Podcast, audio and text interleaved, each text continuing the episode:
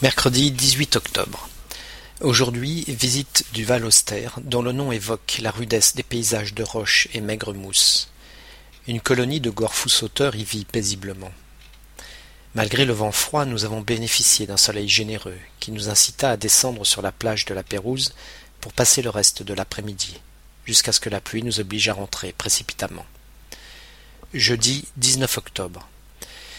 Nous prenons la décision de monter jusqu'au relais radio qui nécessite une intervention technique, but principal de la randonnée.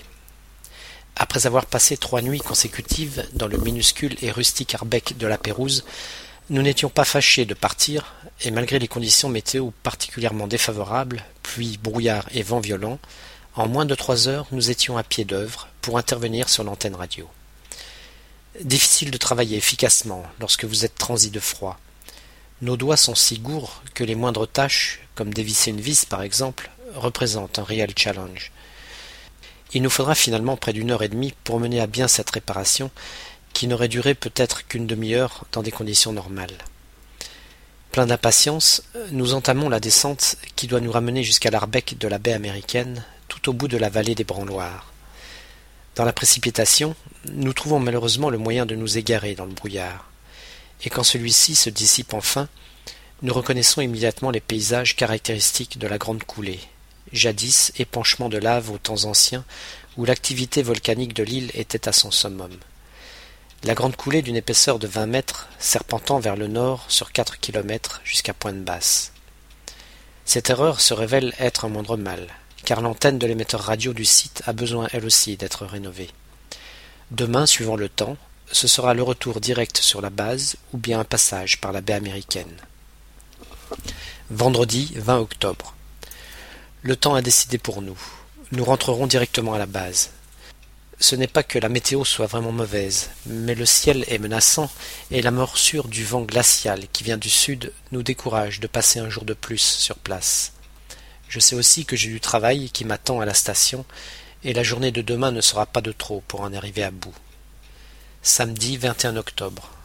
Comme prévu, j'ai pas mal de travail en retard, et je sais à quoi j'occuperai ce samedi pluvieux. Dimanche 22 octobre. C'est sous un très beau soleil que la base se réveille ce matin, mais un vent terrible souffle sans discontinuer. À midi, nous avons fêté l'anniversaire de Dany, et pour l'occasion, nous avons eu des langoustes au menu. C'est un mets assez rare sur l'île, mais les nombreux chalutiers qui croisent au large et qui mouillent parfois dans la baie pour demander assistance nous remercient la plupart du temps avec ce genre de cadeaux prélevés sur leur pêche. Ce ne sera certainement pas le cas du bateau de pêche qui nous a annoncé son arrivée imminente. En effet, il s'agit d'un bateau pirate battant pavillon du Belize, qui n'est pas autorisé à pêcher dans la zone d'exclusivité économique de la France, un rayon d'environ deux cents milles autour de l'archipel. Deux marins blessés les obligent à demander assistance de notre médecin. Si leur capitaine prend ce risque, c'est que le problème doit être sérieux. Nous en saurons certainement plus demain. Lundi 23 octobre. Temps superbe aujourd'hui. On serait mieux en randonnée, mais il nous faut rester ici pour accueillir le fameux bateau pirate et ses deux blessés. En définitive, ce n'était pas si grave, et il repartira dans un ou deux jours avec son équipage au complet, et sans être inquiété, étant donné qu'il n'a pas été pris en flagrant délit de pêche illicite. Nous ne pouvons rien contre lui, et nous savons fort bien qu'il va continuer de sévir dans cette partie de l'océan très riche en légines, un poisson particulièrement apprécié pour sa chair blanche et fondante, et par conséquent d'une haute valeur commerciale.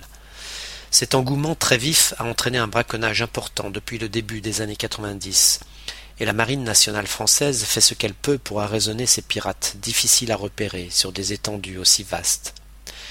En cours d'après-midi, j'ai aidé Stéphane à peser et à mesurer des manchots, toujours dans le cadre de son programme scientifique. Je ne sais pas à quoi cela aboutira, mais ça me change de mon travail habituel. Mardi 24 octobre. Encore un temps magnifique ce matin. Je me suis levé à 6h30 et j'ai sauté dans mes runnings pour faire quelques allers-retours de la plage à la base. L'archipel de Crozet est coincé entre les quarantièmes rugissants et les cinquantièmes hurlants, et le train de perturbation qui tourne autour du continent antarctique n'est arrêté par aucune terre émergée. Le temps est donc très changeant, et il n'est pas rare de connaître en quelques heures du brouillard, du soleil, suivi de chutes de neige. Aujourd'hui en est le parfait exemple, et en début d'après-midi le ciel s'est complètement obscurci et un vent fort s'est levé. Nous allons rester calfeutrés dans la station et oblitérer quelques enveloppes philatéliques, avec le tampon du bateau pirate, ce qui fera la joie des collectionneurs.